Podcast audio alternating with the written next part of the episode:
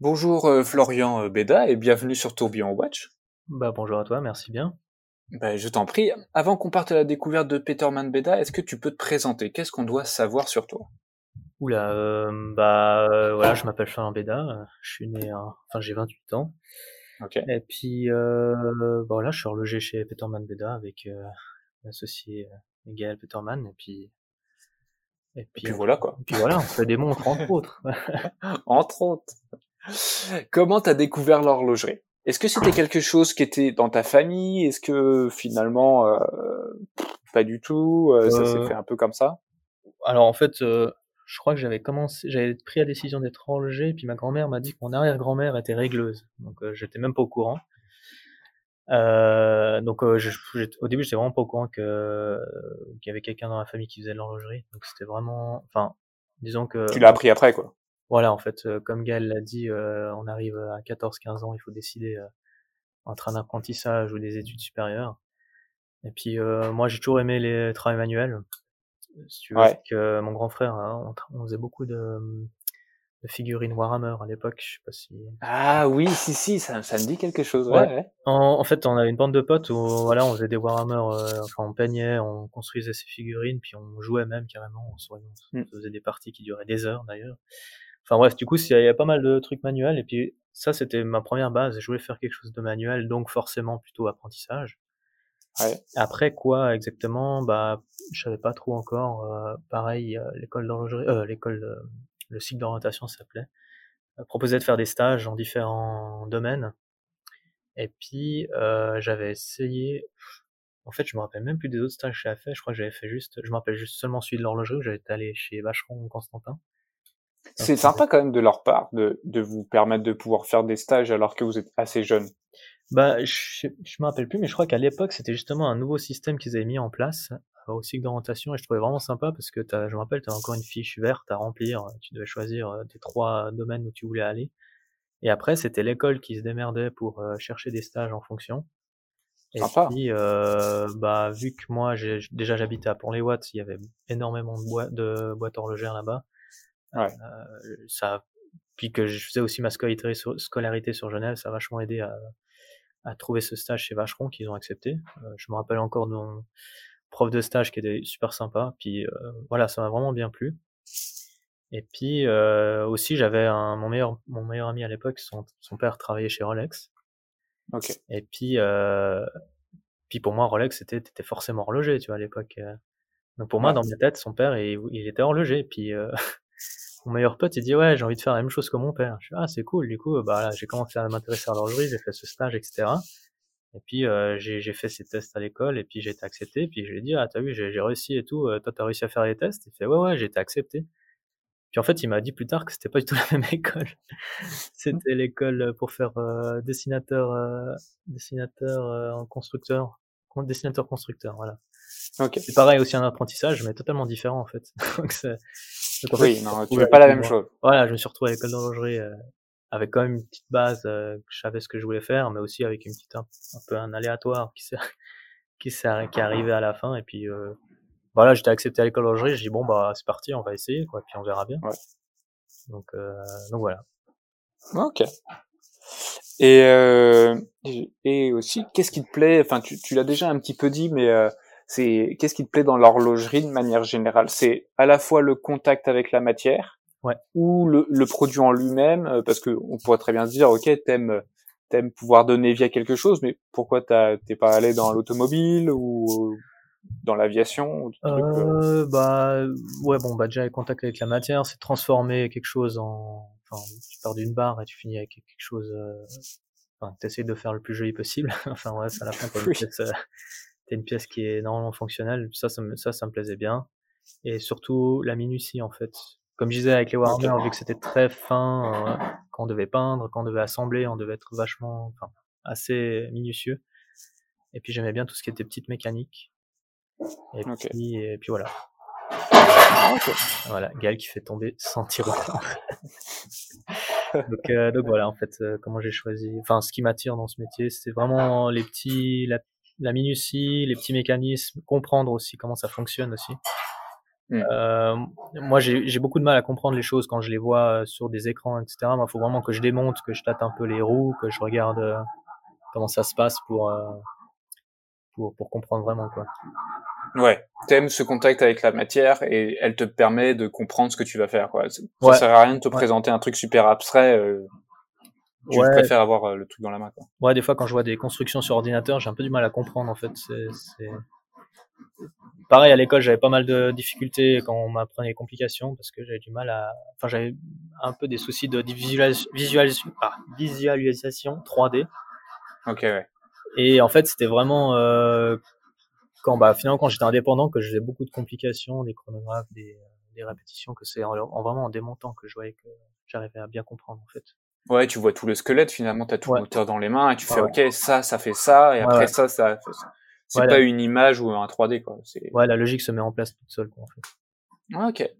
Euh, comment est, enfin, Gaël nous l'avait déjà un petit peu expliqué, euh, comment était né Peterman Beda, mais toi, qu'est-ce qui fait que tu l'as rejoint? Pourquoi tu t'es pas dit, bah, je vais lancer mon truc dans mon coin, euh, je sais pas euh... bah, disons que moi, je pense pas que j'aurais été capable de lancer quelque chose tout seul. Mmh. Euh, parce qu'en fait, vu qu'on se connaissait déjà depuis pas mal de temps, euh, je savais quelles étaient mes faiblesses par rapport à lui et quelles étaient mes forces par rapport à lui. Et puis, pour moi, je trouve qu'à la fin, on se combine très bien les deux, en fait. On a chacun des forces, des faiblesses euh, dans plusieurs domaines. Et Toi, c'est quoi un peu tes forces et les forces de Gaël qui font que vous avez un bon équilibre? Bah, disons que Gaël a, je pense, a plus de facilité à parler aux gens, enfin, à, à communiquer ce qu'il pense vraiment. Moi, des fois, je, des fois, je pars vraiment un peu à droite à gauche. Quand on, me pose une question, des fois, ça dure 10 minutes, puis à la fin, c'est pas du tout la, réponse que le gars s'attendait. donc, euh, je trouve que le gars est plus, on va dire, euh, doué dans la communication et puis pour expliquer les choses. Ouais. Euh, après, moi, ma force, c'est vraiment quand on me demande de faire quelque chose, je m'y mets à fond. Enfin, je, je réfléchis plus je, sais qu'au niveau. T'es à fond dedans, quoi. T'es concentré. Euh... Ouais, à l'établi, je suis vachement. Enfin, quand je me mets dedans, je, je peux être assez concentré. Ça, je, ça, je, je suis assez content par rapport à ça d'ailleurs. Et euh, je suis peut-être plus minutieux. Je sais pas. Je, je, réfléchis différemment. Et puis ça fait, du coup, ça fait un bon mélange avec Gaël qui, qui pense d'une autre façon. Puis nos décisions sont finalement un mix entre nos deux façons de penser, qui sont, qui sont en général assez identiques, hein, mais mais euh, disons que ouais, je pense que je, je, suis, je suis plus minutieux peut-être dans mon travail, je fais plus attention, je suis peut-être plus ordonné aussi. Donc euh, mmh. voilà. Enfin, moi, c'est vraiment, je pense, l'avantage à l'établi, euh, concentration. Et, puis Gaël est plus, euh, voilà, communication avec les clients, qu'est-ce qu'il faut dire, qu'est-ce qu'il faut pas dire, etc. Enfin voilà, c'est. Enfin après, qu'est-ce qu'il fait, qu'est-ce qui, qu'est-ce qui, est-ce que tu as un rituel pour te concentrer ou un truc ou quand tu travailles je sais pas, t'écoutes de la musique ou non, euh, tu préfères avoir rien autour de toi ou euh, comment tu euh fais pour cultiver en fait cette cette concentration? Bah disons que la musique ça aide pas mal. Des fois je me branche et puis ça ça aide plutôt bien. Euh, mais après, quand c'est vraiment, bah là, je suis en train de faire une étape qui s'appelle l'achevage, c'est vraiment régler l'échappement là. Mmh. Quand c'est quand c'est des étapes vraiment minutieuses, c'est là où j'arrive vraiment à mieux me concentrer. Euh, donc euh, ouais, quand il faut vraiment faire attention, ça arrive, je sais pas, ça arrive tout seul. D'un coup, j'arrive vraiment à bien me concentrer dessus. Et puis après, j'ai pas de rituel forcément. C'est dès que dès que je me mets dedans, puis que et puis que ça commence, euh, je sais quand c'est que je vais finir, je sais quand c'est que telle étape va arriver, et puis je me je me comment je me projette déjà dans les étapes que ça que je vais faire. Ok. Parce que je pense aussi, t'as en étant euh, l'un des fondateurs de, de Peterman Beta, tu pu prendre conscience un peu de tous les coûts que ça pouvait représenter. Et du coup, peut-être que tu fais encore plus attention à ce que tu fais. Si, si admettons, tu prends une pièce et que finalement, tu t'es pas suffisamment concentré et que tu la foires, tu dis, bah mince, c'est soit une pièce qu'on va devoir jeter ou, de ou devoir euh, réusiner, du coup on perd du temps. Il y a peut-être ça aussi qui, qui devient un moteur qui permet en fait euh, d'être encore plus concentré parce que bah, c'est ton bébé, quoi. La marque, c'est ton bébé, le produit, c'est ton bébé, et bah, t'as envie de donner le meilleur de toi-même. Ouais, après, bon, ça se dépend de certaines pièces, mais c'est vrai qu'il y a des pièces qui ont un certain coût qu'il faut pas négliger non plus, mais je pense que c'est plus, je donne mon maximum pour que le client soit satisfait, en fait. J'ai peur que client reçoive la montre et puis, par exemple, je sais pas, elle marche pas, ou que, ou qu'il y a une raye, ou que, ça, ça fait vachement de pression sur moi. Et puis du coup, bah, j'essaie de donner mon maximum, quitte à faire plus de temps que prévu, Hmm. euh, pour vraiment qu'elle soit irréprochable, quoi. Donc, euh, Tu vois, ce qui est intéressant quand enfin, on en avait discuté pendant, enfin, on a pu se voir durant le live. Là, j'ai pu avoir Gaël. Là, j'étais Ouais. toi. Ce que ce que j'apprécie énormément chez vous, c'est cet amour du produit, le fait de, on compte pas vraiment les heures. On a, on est, on a un projet qui nous anime mhm. et on avance. Ouais. C'est Voilà. ça qui est magnifique, tu vois. C'est pas le truc euh, qui soit a été trop planifié, Ouais. euh, et trop réfléchi et n'avance pas, soit c'est le truc qui est fait par-dessus la jambe. Chez vous, il y a un bon équilibre dans la réalisation et même dans votre relation entre vous deux. Ouais, enfin, disons que quand je travaille sur mes montres, c'est vraiment, j'essaie de faire le, le moins de compromis possible, quoi. C'est vraiment, euh, je préfère, euh, enfin, pour moi, ça a toujours été un moteur, même à l'é- à l'époque euh, de l'école d'horlogerie, que je préfère prendre beaucoup de temps à faire les choses, mais qu'à la fin, elles soient bien. D'ailleurs, on avait toujours, euh, euh, je, enfin, à l'époque, l'ancien système pour noter les notes à l'atelier, c'était vraiment deux branches. Il y avait la bienfacture et la diligence. Mhm. Et pour moi, la diligence, c'était un gros problème parce que je prenais trop de temps à faire les pièces, mais par contre, j'arrivais à, à bien, La bien facture, à- c'était au top niveau, quoi. voilà, enfin, bien top niveau, je dirais pas, mais j'arrivais à bien me démerder, quoi. Donc, euh, donc voilà, j'ai toujours été quelqu'un qui prend beaucoup de temps pour faire les choses, mais peut-être qu'il pinaille trop des fois, mais, mais je préfère Ouais, mais euh, bon, c'est bien aussi. Ouais, c'est pas, c'est, voilà, c'est, c'est une autre façon de faire, mais qui marche très bien, je trouve. Enfin, en tout cas, bon, Là, avant de lancer Peterman Beda, euh, bah, t'as quand même fait autre chose. Hein. T'as as travaillé pour pour d'autres entreprises. Qu'est-ce que t'as pu apprendre de, de cette expérience professionnelle que t'as eue avant de lancer ta boîte? Euh, C'est quoi bah, un peu le truc que t'en retires? Ah, disons que j'ai commencé chez Harry Winston et j'ai fait deux ans et demi là-bas, dont un an et demi d'emboîtage. Donc c'est vraiment poser le cadran aiguille puis mettre euh, la montre dans la boîte. Mhm. Alors pour cette étape-là, par exemple, j'ai beaucoup appris la propreté, être propre, déjà aller sur les sur mon établi. Euh, moi j'aime bien avoir un établi qui est assez ordonné. Quand, enfin, j'ai l'impression que plus il y a de bordel sur mon établi, moins je travaille bien. quoi. Donc, Ouais. c'est toujours bien gardé propre. Et puis, surtout, c'était au niveau de façon d'apprendre euh, les nouvelles choses qui, qui arrivent. Là, c'était l'emboîtage. Euh, Entre autres, mon chef d'atelier, je me rappelle, il m'a, il m'a toujours dit, il est arrivé vers moi et dit, parce que moi j'avais de nouveau un problème de vitesse. Mhm. Il est arrivé vers moi et dit, je vais te montrer comment je fais. Euh, je te dis pas qu'il faut faire absolument comme moi je fais. Euh, mais c'est à toi de trouver un équilibre entre ce que je fais moi et toi comment tu fais. Et puis finalement, j'ai trouvé ça super cool parce que déjà qu'il soit ouvert d'esprit et tout, puis que Ouais. finalement j'ai pu à la fin améliorer mon temps et puis euh, et puis ça ça ça ça m'a appris beaucoup par la suite en fait. Et puis euh, après quand on allait chez quand je suis allé chez Languet, euh, bah là c'était vraiment euh, à la dure quoi. C'est enfin je suis rentré dans un atelier où on faisait tout de A à Z à part l'emboîtage justement. Mhm. Et c'est là où chaque étape, en fait, on devait être des horlogers multifonctions.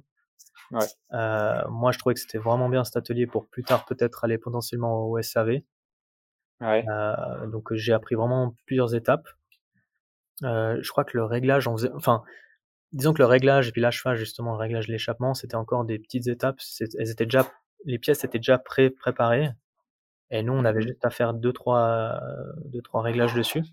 Mais pour moi, c'était déjà pas mal. C'était vraiment un atelier où j'ai pu mettre en En dire, application, en certaines choses que application avais que déjà j'ai appris, quoi. Ouais, exactement. Donc, euh, donc ça, vraiment, les- chez Languet, ce qui m'a appris, c'est vraiment euh, peaufiner euh, la base que j'avais déjà à l'école, en fait. Mhm.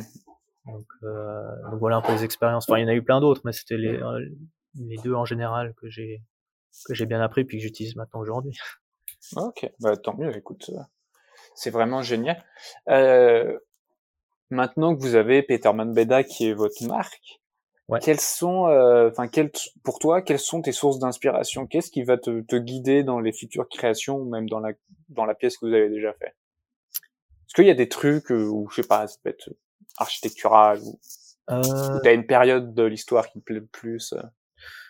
Bah, disons que avant, enfin Gaël a commencé avant, avant moi chez Christie's et puis quand il y avait les viewings, bah j'allais, j'allais souvent euh, voir les montres et puis c'est vrai que bah, quand tu vois du vintage, c'est souvent les années 60, euh, 70, enfin t'as, toutes les, t'as toutes les années, mais la, la majorité que j'aimais bien c'était surtout 60-70, j'aimais bien les années 30 aussi, donc Mhm. où, enfin je trouvais qu'il y avait des formes assez extraordinaires de boîtes, enfin des, des boîtiers coussins, moi j'aimais bien, enfin il y a plein de sortes de, de design qui étaient assez intéressants. Donc avec Gaël, on en discute pas mal. Euh, chaque fois, on va, on essaye d'aller aux ventes.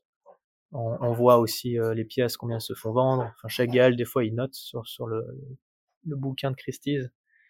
Pour, euh, le, il note le prix que la pièce est partie. Donc ça nous donne aussi un peu une idée de voilà ce qu'est-ce que les gens s'intéressent aussi parce que ouais. peut avoir des, des super inspirations, mais si à la fin le client bah il aime pas, voilà c'est Ouais. euh, je je veux pas faire non plus des montres euh, que pour les clients, je fais aussi des montres qui me plaisent, c'est clair, mais faut Mhm. trouver la juste balance, je pense, entre euh, nos aspirations, ce qui nous plaît, et puis surtout le mettre au bout du jour. Je pense c'est on va clairement pas réinventer euh, l'horlogerie, c'est je pense pas notre but pour l'instant, mais je pense qu'on peut rajouter quand même une petite touche euh, de nouveauté avec euh, avec l'ancien en fait. Oui, vous allez apporter votre votre patte à, à ce monde-là euh, qui de toute façon a vu le jour bien avant vous et continuera avant après vous quoi.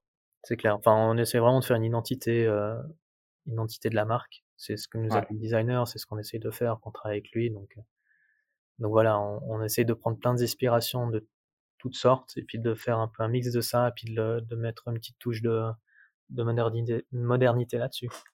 Ok. Comment toi tu vois un peu le marché évoluer là? Maintenant que ça fait quand même quelques années que que tu baignes dans cette industrie. Là en plus avec cette période actuelle qui est un petit peu bizarre. Comment Ouais, toi alors, tu le vois évoluer? Bah, disons que moi, j'ai, moi, je suis pas un expert non plus en, dans tout ce qui est euh, l'économie, etc. Mais de mon point de vue, ce que je vois, c'est qu'il y a un attrait qui est, qui, qui est grandissant vers les indépendants. Ouais.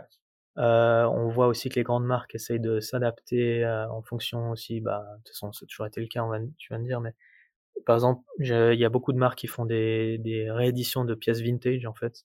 Mhm.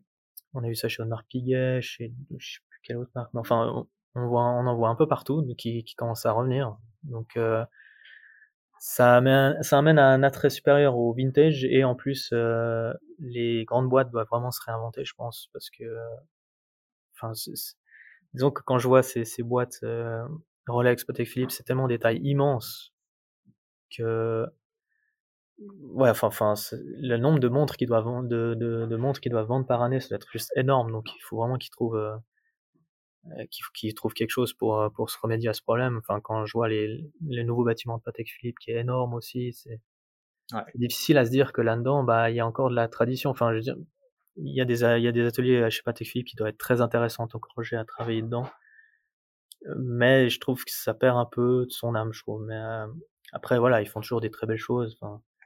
Non, la, la qualité n'est pas délaissée, mais bon, euh, peut-être que le produit perd un peu de son âme. Ouais, après, euh, niveau industriel, c'est vrai que la- ce qu'ils arrivent à sortir au niveau en industriel, c'est assez incroyable. Enfin, tout ce qui est tout- toute l'équipe qui est derrière d'ingénieurs, de micromécaniciens, de toutes les nouvelles euh, technologies qu'ils essaient de trouver, c'est assez impressionnant, quoi. C'est presque un laboratoire géant, quoi. Donc euh, donc c'est pour ça, je suis vraiment impressionné. J'ai plusieurs personnes qui travaillent autant chez Rolex que chez Patek qui m'expliquent comment ça se passe là-bas, mais c'est clairement le futur, quoi. Puis je trouve ça, il, il pourrait mettre en avant, euh, je sais pas par quel moyen, mais il pourrait mettre en avant justement ce laboratoire euh, et puis euh, trouver des nouvelles idées. euh. Enfin, après, c'est facile à dire. Mais, Oui. euh, mais voilà. La zone extérieure, c'est toujours facile à, à dire ou Ouais, à ouais. critiquer, mais euh, Puis je suis pas un Mais- expert non plus, mais c'est clair qu'on a aussi un attrait aussi euh, au niveau des indépendants.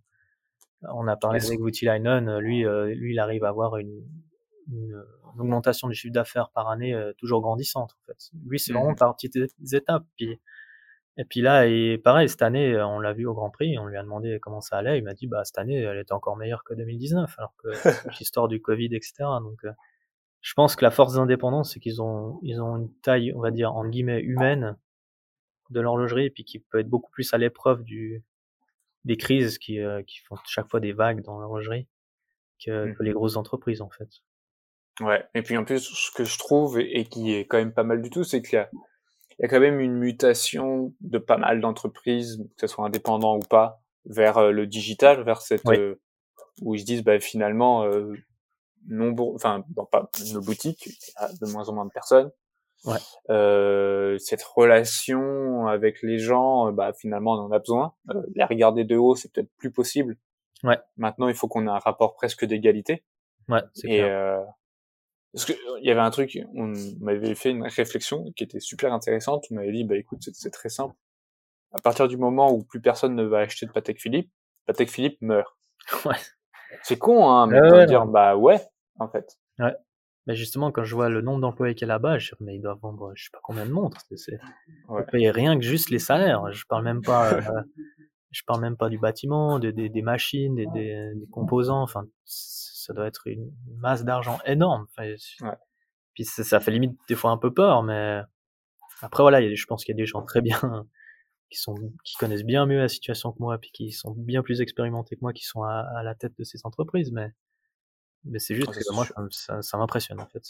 Ouais, c'est- tout à fait, c'est impressionnant. euh. Et en plus, je pense que tu as dû encore plus le remarquer en, en créant ton entreprise, tout ce que ça implique. Ouais, ouais, En fait, Tu dis, ah ok, d'accord, attends, ça veut dire qu'il faut que, si je veux pouvoir me payer ou payer les gens, il faut que, bah, voici euh, ce qu'il faut que je dégage, quoi. Ouais, ouais, bah on a, on a pas- des frais fixes qu'il faut, faut définir et puis en fonction de ça, bah c'est là où tu regardes euh, comment tu gères avec euh, voilà la quantité de montres. Enfin, nous pour l'instant on est toujours en train de balance entre oui, alors on peut peut-être avoir plus de commandes, mais après il faut les faire les montres. Du coup, Ouais. il faut pas avoir trop de délais. du coup, il faut engager des personnes, mais ça a un coût. Euh, les montres aussi, ça a un coût, un coût de production. Enfin voilà, donc c'est tout des calculs. Et pour l'instant, pour l'instant ça va, mais faut, faut vraiment que voilà 2021, je pense qu'il faut qu'on gère tout ça, euh, faut qu'on mette tout ça à plat, puis qu'on qu'on qu'on fasse pas, enfin qu'on avance lentement quoi. Ouais, c'est ça. Mais lentement, mais sûrement. Exactement, ouais. Est-ce que tu aurais une anecdote à nous raconter que tu as pu vivre un peu durant toute cette aventure? Que ce soit dans ton aventure horlogère qui est loin d'être finie ou depuis que vous avez lancé Peterman Beta? Autre que le fameux dîner euh, à Ah oui, Shanghai, à Hong euh, Kong, ouais. Euh, Hong Kong, pardon. ouais, pff, je vais pas sortir une autre anecdote de ce voyage, mais euh... que- ouais, bon, on va pas en sortir une autre alors. Euh... J'ai l'impression qu'il s'est passé beaucoup de choses Ouais, durant ouais, ce mais voyage. c'est- mais c'est- enfin, on en garde une très bonne expérience, mais c'est juste qu'on s'est, on s'est, on s'est beaucoup marré avec Gaël. Enfin, il y en a, j'en raconté deux petites parce qu'elles sont pas aussi longues que celles de Gaël. Euh, la première, c'est que voilà, déjà, on a, on, c'était notre premier salon, donc on savait pas du tout comment ça se passait. Mhm. On est arrivé sur place et puis, euh, et puis le premier jour, le, la personne nous a demandé de venir, euh, c'était je crois à 10 heures, 10 heures du matin, euh, pour préparer le stand. Ouais. On était là, bon, d'accord, ok. Alors on arrive à 10 heures. Déjà à 10 heures, il y avait personne dans la salle, je crois, à part euh, ceux qui mettaient en place. Je crois que mettre le stand, ça a duré peut-être 20 minutes à tout péter. Ouais. Et on regarde l'heure du début de l'expo et c'était genre à 14 heures, je crois, ou, ou c'était à 14 heures, ouais. Et donc on était là, genre à 10h30, à avoir fini. On dit bon, bah voilà, on attend encore, euh, je sais pas combien d'heures. Et on s'est, enfin, on s'est vraiment emmerdé parce qu'on pouvait pas trop partir non plus. Enfin, il fallait toujours qu'il y ait quelqu'un qui soit sur au stand. Ouais. Donc on s'est vraiment, euh, enfin, on se marrait, quand on dit purée. Puis après, en fait, on, on a appris plus tard que les autres exposants qui avaient bien plus l'habitude, ils sont venus beaucoup plus tard, en fait. Tu dis, oh non, mais nous, on vient jamais à l'heure qu'ils nous demandent parce qu'on sait très bien que, qu'il faut attendre, etc. Et puis nous, on était là, Purée, c'est pas vrai. On s'est fait avoir cette Ouais, on s'est pas avoir. Et puis, euh, et puis une autre anecdote, alors ça c'était Guy qui l'avait vécu, mais il me l'a raconté, puis ça me fait toujours à chaque fois marrer. C'est pareil, pendant cette exposition, ils avaient organisé un dîner de collectionneurs. Et, enfin, de collectionneurs avec des grands guillemets. et puis, euh, moi je pensais qu'on allait les deux. Puis finalement, bah, c'était que Gaël qui pouvait y aller. En fait, il prenait qu'une personne par, euh, par marque, je suppose. Puis bon, moi ça m'arrangeait parce que j'avais en plus chopé euh, la, enfin j'avais j'avais plus de voix en fait Euh, avec Ouais. la, la climatisation euh, qu'on on foutait en pleine tronche, j'avais perdu la voix. Donc c'est très pratique quand tu essaies de, de présenter ta marque. Oui. Alors, heureusement on était deux, tu vois, encore une fois. Donc euh, du coup Gaël est parti le soir. Puis je crois ils ont fait un dîner au- sur le toit d'un hôtel et puis en fait ils sont arrivés, c'était que des clients UBS apparemment. Et puis ils mettent genre dans la peut-être quoi une dizaine de, de collectionneurs. Dans ces 10 personnes, il y avait peut-être deux personnes vraiment intéressées. à- Ouais, ils étaient 20 collectionneurs. Sur ces 20, il y avait peut-être deux personnes intéressées euh, vraiment par l'horlogerie. Quoi. Il y avait des personnes, ils savaient même pas ce que c'était. Enfin bref. Et puis euh, en plus, Comment perdre son temps? Ouais, non, puis enfin après Gaël a rencontré vraiment un collectionneur super sympa qui, qui venait de Thaïlande, qui nous a qui nous a justement parlé de ce cadran, il nous a même conseillé vers quel fournisseur il fallait aller. Donc, Mhm. pour dire que il avait vraiment une connaissance de, de malade, quoi. Enfin, donc du coup, il du coup, Gaël, il s'est assis à côté de lui parce que voilà, il a tout de suite repéré euh, en fait la bonne période la plus intéressante parce que toutes les autres, Ouais. ils savaient pas trop ce qu'ils faisaient là. Et en plus, parmi les ceux qui des marques qui devaient venir au dîner, il y en avait un, il, il devait amener une, une pendule. Mmh le problème, c'est que les pendules, bah, il devait la mettre dehors. Puis à, à, Singapour, l'air il est hyper humide, donc le, ouais. on était à côté d'une piscine en plus, et donc euh, l'anglais là qui était responsable de cette marque, il dit non non, mais moi je mets pas cette pendule dehors, c'est pas possible. Du coup, je crois qu'ils l'ont mis sous cloche, je sais pas quoi, enfin dans une vitrine. Enfin ouais, c'était n'importe quoi. Et puis, gars, il est revenu ce repas, puis il m'a expliqué, mais j'étais mort de rire, quoi. Pas... Le dîner qui tourne pas vraiment comme tu l'avais imaginé. Non, euh... non, mais après, voilà, on, on, se marre maintenant de cette expérience. C'est, ça, enfin, voilà, j'aurais, j'aurais préféré vivre ça qu'un truc où il s'est rien passé, finalement, donc. Euh... Ouais, tout à fait. Euh, donc voilà un peu les deux anecdotes. Encore du voyage, finalement, mais c'est passé beaucoup de choses. C'est passé beaucoup de choses en AFZ pour Peterman Beda. Ouais, ouais, effectivement. Euh, bah, on le disait un petit peu, et tu, tu, tu nous le disais en introduction, tu as quand même un petit peu bougé, tu as quand même un peu une certaine expérience. Tu donnerais quel conseil à, à une personne qui s'intéresse à l'horlogerie? Ça peut être à la fois euh, soit pour euh, pour se dire bah j'aimerais devenir horloger, et quel conseil ouais. toi tu lui donnerais? Ou ça peut être s'intéresser à l'horlogerie de manière générale. Et si toi tu as eu, je sais pas, un livre qui t'a vraiment plu et c'est qui t'a qui a suscité ton intérêt ou ou quelque ouais. chose d'autre euh, euh... ça y a eu le filet quoi bah déjà pour ceux qui veulent faire horloger euh, conseil que je donnerais enfin c'est un peu j'ai que 28 ans donc ça fait un peu le vieux qui donne les conseils mais... donc euh, pour moi euh, faut faut bien se mettre en tête que l'horlogerie c'est pas qu'en Suisse ouais. c'est partout dans le monde finalement de plus en plus on voit euh, il y en a encore, il y en a enfin, enfin, là où je me suis vraiment rendu compte, c'est quand je suis allé chez Languet, finalement. Chez Languet, ils engageaient beaucoup d'étrangers. Ouais. Et il y avait, je me rappelle, il y avait un, un très bon pote encore hein, qui, qui a, que je garde contact, il venait des îles Caïmans, quoi. Ouais, ah ouais, okay. les, îles Caïmans, euh, ils ont beaucoup de centres SAV là-bas. Enfin, moi, enfin, pour moi, si, si je devais, si je devais conseiller quelqu'un qui commence l'horlogerie, c'est qu'il faut de toute façon se dire que l'horlogerie, ce sera pas qu'en Suisse, qu'il faudrait peut-être qu'il cherche en dehors de ce pays. Alors c'est bon, c'est facile à dire parce que voilà, c'est parce que j'ai eu l'expérience, mais pour moi, je trouve que ça enrichit énormément euh, de revenir après en Suisse. Je trouve que ça, ça, ça donne une vision autant professionnelle que privée, totalement différente une fois qu'on arrive, qu'on retourne en Suisse, ou peut-être qu'on reste hein, aussi, tant mieux s'ils si, si restent, hein, c'est comme ouais. ils veulent. Mais euh, voilà, faut l'horlogerie est très internationale, et puis il faut vraiment sortir de, de, de, la zone de Suisse, quoi, finalement, des frontières, pour vraiment trouver euh, ce qu'il faut, parce que euh, la Suisse a, un, un, a, une méthode de progression en horlogerie très différente de, à l'étranger. Et je pense qu'en mmh. allant à l'étranger, on peut progresser beaucoup plus rapidement que si on reste en Suisse. Voilà. Après, comme je dis, c'est, il y a peut-être d'autres conditions qui font qu'on ne peut pas forcément quitter le pays, mais euh, voilà, si on a l'occasion, puis si on a l'envie, je, je pense qu'il faudrait pas hésiter. Oui, finalement, l'horlogerie, ce n'est pas que la Suisse. Il y a d'autres pays qui proposent des choses. Ouais. Et, ouais. Euh, et il faut pas hésiter à aller voir si on a l'opportunité et on pourra en tirer, on l'espère, des bonnes expériences, euh, que ce soit personnelles ou professionnelles, quoi. Exactement. Même, même fait des fois visiter les entreprises. C'est, bon, des fois, peut-être qu'il y en a qui veulent pas forcément, mais, mais je sais qu'il y a Roger Smith qui a l'île de Man que j'aimerais beaucoup aller visiter. Parce que ce qu'il ouais. fait, c'est quand même, c'est vraiment incroyable. Toute l'histoire avec George Daniels, etc. Euh, bah en Allemagne, il y a toutes ces entreprises allemandes. Enfin, rien qu'à Glasuté, je sais plus combien d'entreprises. Je crois qu'il y en a peut-être 6 ou 7. Euh... Après, ils n'ont pas toute la taille de Languet, mais il y a des toutes petites entreprises. Ça peut être aussi intéressant d'aller visiter là-bas. Mmh. Euh, en Angleterre, bah, moi, j'ai déjà Man. Euh, enfin voilà, je pense qu'il y, y, a beaucoup de choses à l'extérieur qu'il faut pas hésiter à aller visiter. Et puis maintenant, de plus en plus, je vois en France maintenant, de plus en plus d'horlogers français qui ressortent, ouais. euh, qui sortent de Londres, notamment Théo Frey, Ouais. Euh, Rémi Cole. Salut. Voilà. Donc euh, voilà. Pendant pas mal de temps en France, c'était, je trouve, un peu endormi, à part les écoles qui restaient actives. Mais là, je trouve qu'il y a de plus en plus de, de, un, enfin, ça bouge quoi. Donc euh, donc c'est cool aussi de voir qu'en France, euh, ça bouge aussi quoi.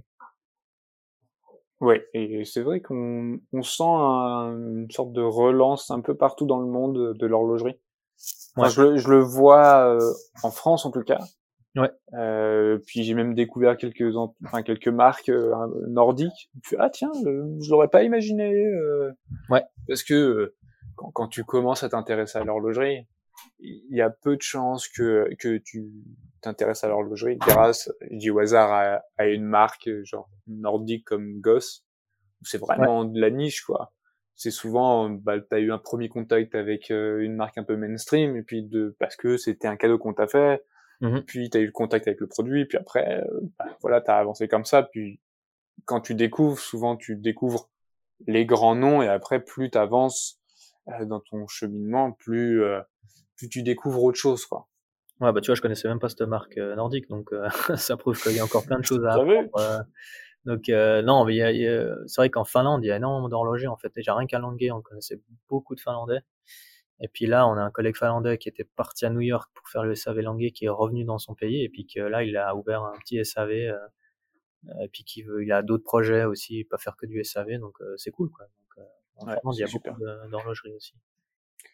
Quel conseil tu donnerais au, au Florian plus jeune? Si, si tu devais te revoir, ouais, euh, il y a quelques années, euh, quel conseil tu te donnerais? Euh, tu- Euh, comment Bah disons que moi, disons que la- l'attrait pour l'horlogerie est venu un- peut-être un peu plus tard. Enfin, j'ai vraiment commencé en première année, c'était vraiment une première année test, quoi. J'avais, Hmm. j'ai pas forcément un attrait hyper euh, prononcé pour l'horlo- l'horlogerie. C'est vraiment à partir de la deuxième année où justement il y a, il y a cette sorte de compétition qu'on s'est mis entre Gaël et moi euh, au niveau de, c'était du pivotage, au niveau du de l'anglage. C'est vraiment, en fait, en deuxième année, on a vraiment attaqué l'horlogerie et c'est là où j'ai commencé à apprécier. La première année, c'est que de la micromécanique. Alors j'aime beaucoup travailler sur le tour, mais c'est pas trop mon fort.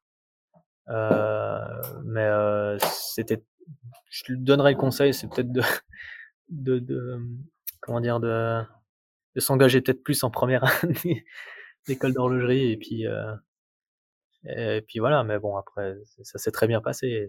Disons que la première année, c'était vraiment, je savais que c'était un peu la- l'année test. Il y a beaucoup de gens qui ont arrêté en, en cours d'année parce que voilà, c'était pas fait pour eux ou qu'ils étaient pas motivés. Moi, j'ai quand même Ouais. essayé de le, T'as persévéré, ouais.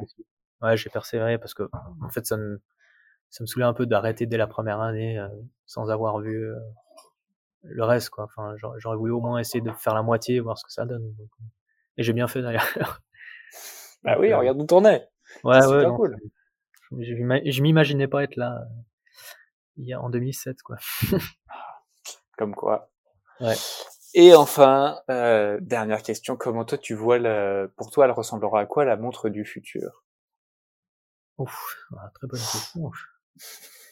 Euh, bah, comme je disais auparavant, puis je crois que Gaël a aussi dit, a aussi dit, je pense qu'elle sera un peu plus vintage. On va retrouver, enfin, on va retourner un peu dans les, dans les modes des années 70, je trouve.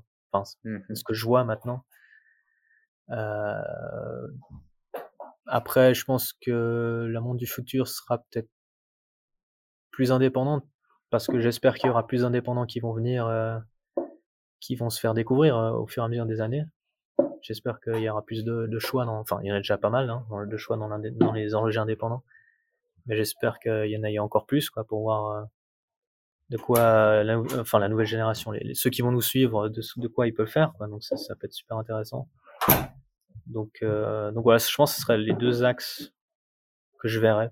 Mais après, Ok. la bougie, je, je suis pas devin et puis je, Mince. Je pensais avoir le bon tuyau et que tu me dises il faut investir dans telle boîte, tu verras dans 3 ans, 4 ans, ça va exploser. Non, mais j'ai des connaissances limitées aussi, je suis pas. Je croyais que tu voyais l'avenir, hein, Florian. Je suis Ouais, bah voilà, déçu, déçu. Mais je suis, je suis simple horloger, c'est déjà pas mal. Est-ce que tu as une marque indépendante que tu aimerais euh, qu'on qu'on aille voir et qu'on aille interroger en, en podcast? Euh, bah, on a eu dernièrement, euh, bah, en fait deux que j'ai déjà cités avant, Théo et Rémi Cole. Je trouve que on les, ils sont venus à l'atelier, on, on a discuté un peu avec eux, puis ils sont. Ah eux c'est bon, on a déjà un podcast avec eux, c'est bon. Ah bon, bah Est-ce que merde, tu as alors. d'autres personnes? Euh, d'autres personnes? Bah après, ça reste des, dans ma tête, c'est un peu des indépendants euh, qui sont déjà assez renommés. Ah oui, il y en a un, ouais. Il y en a un, Raoul Pages. Ah, connais pas du tout. Alors lui, il faut que tu ailles voir, c'est un très bon horloger. On, on a plusieurs fois eu contact avec lui parce que lui, si tu veux, il a fait de la restauration euh, chez Parmigiani pendant plusieurs années. C'est vraiment un horloger excellent dans ce domaine. Et il a lancé sa marque, euh, je crois qu'il a lancé sa marque avant nous. Il a sorti une, une tortue euh, en automate. Si, ça me dit quelque chose. Qui est incroyable, d'ailleurs. Le travail autant des artisans qui ont bossé autour que le mouvement qu'il a construit lui. Enfin, c'est un boulot énorme.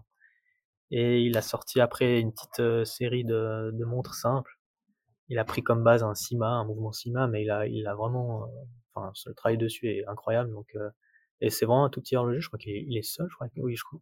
Il est tout seul, ouais. Et il est à, c'est quoi, le nom de la ville, Gaël? Au Breleux, ouais. Alors c'est vraiment euh, dans les montagnes suisses, quoi. Donc, mais très sympa, très gentil. Je pense que. Ah bah écoute, on va faire tout notre possible pour pour essayer de la, de la voir et de de pouvoir euh, le faire connaître, ça serait cool. Ouais, bah Effectivement, là, je vois un petit peu, c'est, ça a l'air d'être euh, très joli. Ouais, non, c'est, ces finitions sont très bien, on allait le visiter, euh, très gentil, donc voilà. Bah, écoute, Florian, merci beaucoup pour tes recommandations, merci beaucoup pour ton temps. Félicitations pour, pour votre prix au, GPSG, félicitations pour ce que vous faites. Et encore bah, bravo aussi pour votre montre, qui est magnifique. Ouais. J'espère qu'un jour je pourrai l'avoir en main. J'espère pouvoir venir en Suisse vous visiter. Ouais, dès que les frontières sont ouvertes, euh, n'hésite pas, quoi. Ouais. Compte sur moi en tout cas. Bah écoute, merci encore, euh, très chers auditeurs. Vraiment, je, je vous invite à aller euh, suivre Peterman Beda, aller voir ce qu'ils font sur les réseaux sociaux, aller aller voir euh, tout ça de près. N'hésitez pas à leur poser des questions et je pense qu'ils vous répondront avec grand plaisir. Comme vous avez pu le voir, ce sont des, des amoureux du produit qui ont une volonté de, de partager ce qui les anime. Florian, peut-être à très bientôt. Bah, j'espère aussi, alors. Merci beaucoup. Et eh ben, écoute, à plus tard. Très chers auditeurs, voilà, je vous invite à aller les suivre, à aller euh, suivre de près ce qu'ils font. N'hésitez pas à nous retrouver sur les différents réseaux sociaux, que ce soit Instagram, Facebook ou, LinkedIn et même euh, YouTube. Euh, on a quelques vidéos qui, qui, vous, qui vous attendent. C'est euh, Tourbillon Watch Media où vous pouvez retrouver tous nos podcasts aussi, que ce soit sur le site ou sur les plateformes d'écoute, euh, et même nos articles aussi sur le site, c'est tourbillon-watch.com. Encore merci pour votre soutien et je vous dis à très bientôt.